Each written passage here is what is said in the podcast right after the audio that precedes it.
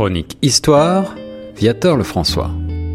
Bonjour à toutes, bonjour à tous, ici Guillaume Laurin sur les ondes de la radio francophone de Toronto. On continue dans les traditions de Noël avec Viateur Lefrançois, notre spécialiste de l'histoire. Il y a bien sûr aussi dans les traditions incontournables la fameuse dinde de Noël. D'où est-ce que ça vient? Oui, ben en fait, hein, euh, les gens se demandaient toujours euh, est-ce que c'est une dinde, est-ce que c'est un dindon euh, Ouais.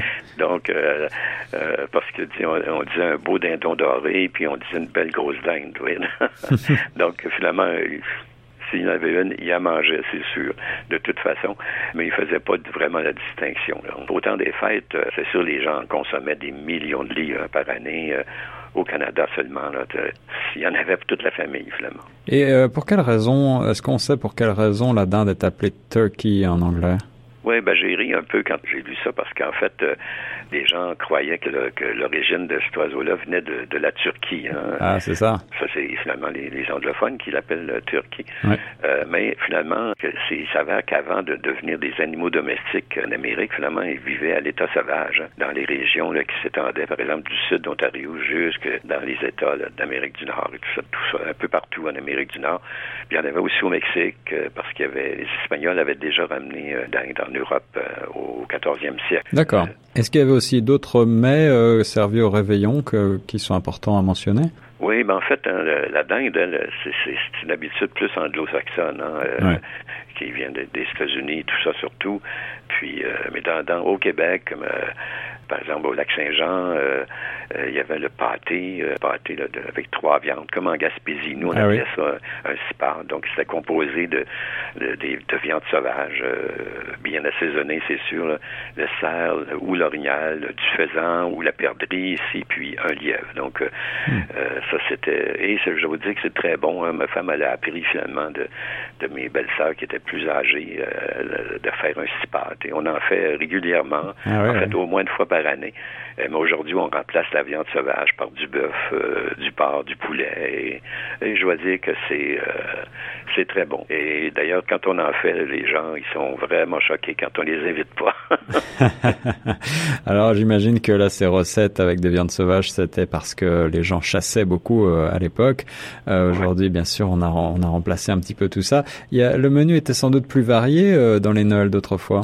Oui, ben en fait, si je me rappelle quand j'étais jeune, euh, Gaspésie, par exemple, il y avait des poêles à bois. hein, C'était vraiment des, des tourtières, euh, le ragoût de boulette, la tête fromagée, des gâteaux aux fruits, des tartes au sucre, aux pommes, aux bleuets. Donc, Hmm. il y en avait, c'est sûr. hein, euh, c'est sûr que c'était plus garni, par exemple, dans les années 60 que- qu'au début du siècle. hein.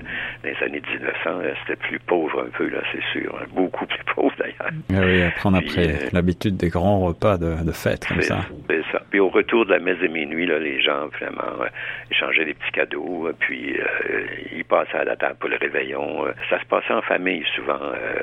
Je pense que dans les grosses familles, hein, il y avait le père, la mère, les enfants. Les oncles, ben eux, c'était chacun chez eux parce qu'il y avait toutes des grosses familles de 8, 10, 12, même 20 hein, enfants. Donc, euh, on suffisait pas mal à nous-mêmes.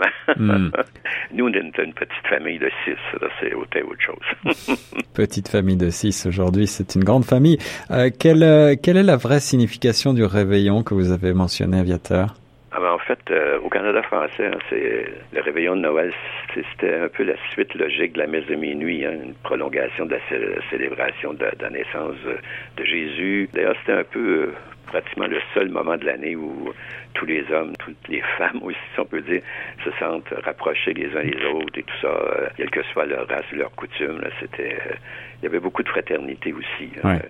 C'est- la religion, naturellement, qui rapprochait tous ces gens-là. Chez nous, ben, encore aujourd'hui, hein, il y a- il y, a une abondance, c'est sûr, de, de joie qui découle de, de ce fameux réveillon de Noël. Mais c'est- un peu l'apothéose de, de longues semaines de, préparatifs aussi, euh, des courses pour les cadeaux, décoration, nettoyage de la maison. euh, parce qu'on a quand même euh, la visite, hein, on, se fait- on se visite quand même beaucoup plus. Oui, c'est aussi l'occasion de socialiser et de revoir euh, parents et, et- et amis finalement. La coutume de réveillonner euh, diffère-t-elle d'un pays à, à- à un autre? Et puis, euh, depuis quand est-ce que finalement on a cette coutume, Viateur? Ben, ça remonte assez loin, hein, quand même assez euh, surpris. Là. Donc, euh, si on parle, par exemple, des temps vraiment reculés, là, euh, par exemple, dans le temps des de, sonalités, solennités païennes qui entouraient le, le, solstice d'hiver hein, qui arrivait à cette période de l'année, on a ce qu'on appelle aujourd'hui Noël. C'était autour du 21-22 décembre. On, croyait que en un Dieu qui avait enfin prolongé le jour de ce solstice, puis ça donnait lieu finalement à des réjouissances et des orgies, euh, beaucoup d'orgies de, nourriture et de toutes sortes qui pouvaient se dérouler euh, durant des nuits et des jours. Donc, euh, ça vient d'assez loin finalement. Et les réveillons aujourd'hui ont autant de coutumes qu'il y a de peuples dans le monde finalement? Oui, c'est intéressant. Hein. Par exemple, c'est au début de soirée que, que les mets du festin commencent à mijoter en Haïti. Donc, il faut que tout soit prêt là, à 23 heures. Donc, euh, hmm. euh, au Chili, ben, à la sortie de la messe de minuit, c'est dans les rues que, se passe le réveillon. Euh, les gens viennent de, de, partout, là, dans, dans, les, des, dans les villes, tout ça. On chante, on danse toute la nuit. C'est vraiment intéressant de, de, voir ça. En Finlande, il, y a, il, y a, des familles qui gardent, plusieurs familles gardent depuis longtemps la coutume de, prendre le, repas de Noël à 20 heures. Donc, la veille, ben, en fait, la veille du jour de l'an, puis après, ben, c'est euh, les, les, les, familles vont aller dans différentes soirées pour déposer des bougies sur les tombes de cimetières. Donc, euh, ça aussi, c'est quand même intéressant pour euh, souligner ceux qui sont partis dans l'année. pour les catholiques, aux airs, par exemple, aux aïrs, plutôt la réveillon après la messe, c'est surtout constitué de chants, de danse. En Pologne, le réveillon, ben, euh, la table pour le repas, on prévoit une place vide en cas où la, Sainte Famille passerait par là puis se joindrait au groupe. Donc, vous voyez, c'est, c'est toujours euh, une fête euh, religieuse un peu partout, finalement. Fête religieuse et, bien sûr, ce qui reste, c'est qu'on on fait la fête, justement. Ah oui, oui, c'est, finalement une occasion. Quel que soit l'endroit dans le monde où l'on se retrouve. ensuite, le jour de l'an, est-ce que vous pouvez, Viateur, nous parler un petit peu de ces célébrations? Fait, c'est ça. Le jour de l'an, en fait, c'est entre Noël et le jour de l'an, et même jusqu'au roi, comme on disait tantôt, c'est la fête continuelle. En tout cas, ici, c'était vraiment ça. C'était tous les soirs euh, la fête. Euh, on visite, euh, on va d'une place à l'autre, et c'est comme ça. ben, on, on va pouvoir peut-être en parler plus peut-être tout ce qui se passait entre ces deux fêtes dans la prochaine chronique peut-être parce que c'est quand même très intéressant.